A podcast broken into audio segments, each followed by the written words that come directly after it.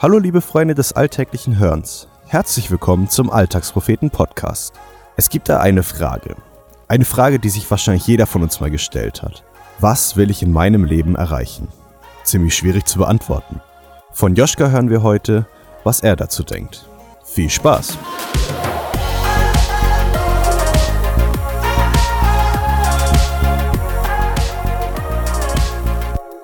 Mit dem Ende der Schulzeit und dem Beginn des Erwachsenwerdens, ein Prozess, der wohl bis an das Lebensende eines Menschen nie ganz abgeschlossen sein dürfte, schlich sich immer öfter eine Frage in meinen Kopf hinein. Sie war auf einmal da, aus dem Nichts, so selbstverständlich und von allein, als wäre sie schon immer da gewesen. Langsam nistete sie sich in meinem Gehirn ein, machte es sich gemütlich, bis sie plötzlich vor meinem inneren Auge aufblitzte. Eine Frage, die sinnbildlich für unsere individualisierte Gesellschaft steht, in der der Drang zur Selbstverwirklichung wie in keiner vergleichbaren Phrase angelegt ist. Gleichzeitig bringt sie den jugendlichen Übermut, dass die Welt einem nach der Volljährigkeit offen steht, zum Ausdruck. Ich begann mich zu fragen, was will ich im Leben erreichen? Ich war schon immer ein Typ des Fragens, sei es anderen Fragen zu stellen, etwas zu hinterfragen oder sich irgendwo durchzufragen. Wer nicht fragt, bleibt dumm, lehrt uns schon die Sesamstraße. Fragen ist das erste und einzige aller Heilmittel gegen jegliche Unwissenheit. Sich zu verhalten, als wüsste man über etwas Bescheid, ohne es wirklich zu tun, lässt einen selbst letztendlich dumm dastehen. Seine Unkenntnis zuzugeben und anschließend sein Wissen durch Fragen zu erweitern, offenbart Demut und Größe. Fragen sind ein wichtiges Mittel, um an Informationen zu gelangen. Man stellt sie mit einem bestimmten Ziel, um etwas herauszubekommen. So habe ich angefangen, diese Frage vermehrt anderen Menschen zu stellen, meist in melancholischen Lagerfeuermomenten. Kleiner Tipp für Nachahmer, das Setting muss passen sorgte sie anfangs weitestgehend zur Belustigung, da meist niemand einschätzen konnte, ob sie denn jetzt nun eigentlich ernst gemeint war oder nicht. Ein alter Trick, irgendwo zwischen Sarkasmus und Ironie, der es dem Fragesteller ermöglicht, sollte er bemerken, dass er mit seiner Frage nicht ernst genommen wird, sich elegant mit einem Witz, das war nur Spaß, aus der Affäre zu ziehen. So meinte ich sie doch stets ernst.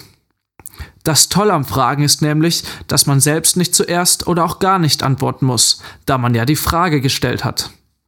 Beherrscht das Gegenüber nicht das dreiste Mittel der Gegenfrage, folgt meistens eine Antwort. Kleiner Exkurs. Wer eine Geisteswissenschaft studiert, um dadurch Antworten auf die großen Fragen des Lebens zu bekommen, dem muss ich diese Illusion leider nehmen.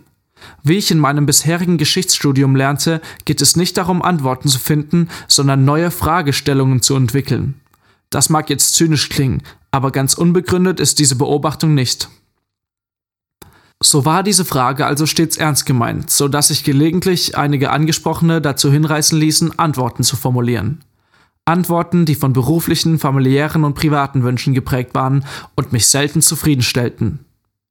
Da ich diese Frage mittlerweile in vielen Runden gestellt habe und mir selbst viele Gedanken dazu gemacht habe, bin ich zu dem Schluss gekommen, dass das möglicherweise an der Frage liegt. Sie ist wie ein zweischneidiges Schwert. Einerseits super, weil sie den Blick in die Zukunft richtet und darauf abzielt, mit dem Leben etwas Sinnvolles anzufangen. Andererseits stört mich ihre gnadenlose Ich-Zentriertheit. Was will ich erreichen? Klingt nach Einzelkämpfermodus. Scheuklappen hoch und durchboxen. Sie impliziert, dass es nur um mich geht und dass ich möglichst effizient, effektiv und gnadenlos meine Ziele erreichen muss. Den Grundgedanken, mit dem mir anvertrauten Kapital etwas Sinnvolles und Nützliches anzufangen, finde ich gut. Einen Fokus im Leben zu haben, ist ebenfalls sehr sinnvoll und hilfreich. Leider führt das manchmal dazu, dass man krampfhaft versucht, Ziele zu erreichen und dabei jegliche Prioritäten verwirft und alles seinem eigenen Ziel unterordnet. Manche Leute nennen das Workaholic, ein busy Lifestyle, der anderen suggerieren soll, wie wichtig man ist. Leider vergisst man dabei oft, sich Pausen zu nehmen, durchzuschnaufen Vielleicht kennst du das Beispiel von dem Holzfäller, den es unheimlich viel Anstrengung kostet, einen Baum zu fällen, weil er sich keine Zeit dazu nimmt, seine Axt zu schärfen. Wenn man sich die Frage, was will ich im Leben erreichen, nach dem Ziel stellt, kann es passieren, dass man den Blick für wesentliche Dinge verliert. Ich schreibe diesen Beitrag gerade während zwei Wochen, die ungewöhnlich eng getaktet waren. Meistens bilde ich mir ein, das ziemlich gut im Griff zu haben. Doch diesmal habe ich, was ich erst im Nachhinein festgestellt habe, für zu viel zugesagt, was mich dann letztendlich in der Realität einholte. In dieser Zeit wurde ich immer wieder dazu angetrieben, alles für meine beruflichen Ziele zu investieren. Jede freie Minute musste sinnvoll genutzt werden. Dass dabei keine Zeit mehr für Dinge, die mir sonst wichtig sind, übrig bleibt, war abzusehen. Ich kam zu dem Schluss, dass es nicht darum geht, was ich erreichen will und alles meinen Zielen unterzuordnen. Stattdessen will ich wieder Gott häufiger fragen, was er mit meinem Leben erreichen will. Da ist er wieder, der allgegenwärtige Grundkonflikt zwischen meinem Ego und Gottes Willen. Doch dazu bei Gelegenheit mehr. Und die oben genannte Frage will ich fortan nicht mehr stellen. Stattdessen werde ich mir wohl eine andere einfallen lassen, die ich für einen würdigen Nachfolger halte.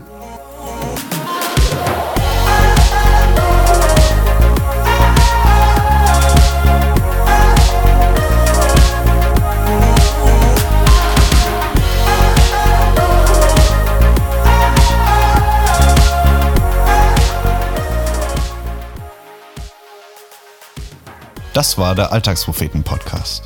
Wenn dir diese Folge gefallen hat, freuen wir uns, wenn du sie weiterempfehlst oder uns ein Feedback dalässt. Wenn du unsere Texte nicht nur mit deinen Ohren, sondern auch mit deinen Augen erleben möchtest, schau bei uns auf alltagspropheten.de vorbei und folge uns auf Facebook, Twitter, Instagram und WhatsApp, um keinen Beitrag mehr zu verpassen.